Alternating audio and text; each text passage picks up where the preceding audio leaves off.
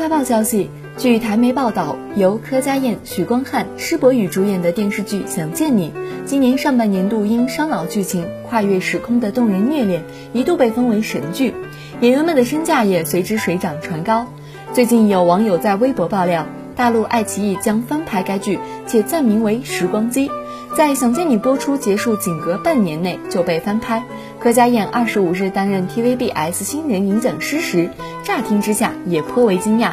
直言这么快。施柏宇在出席活动时则坦言，有听说可以期待一下，显见该剧余威延烧，锐不可挡。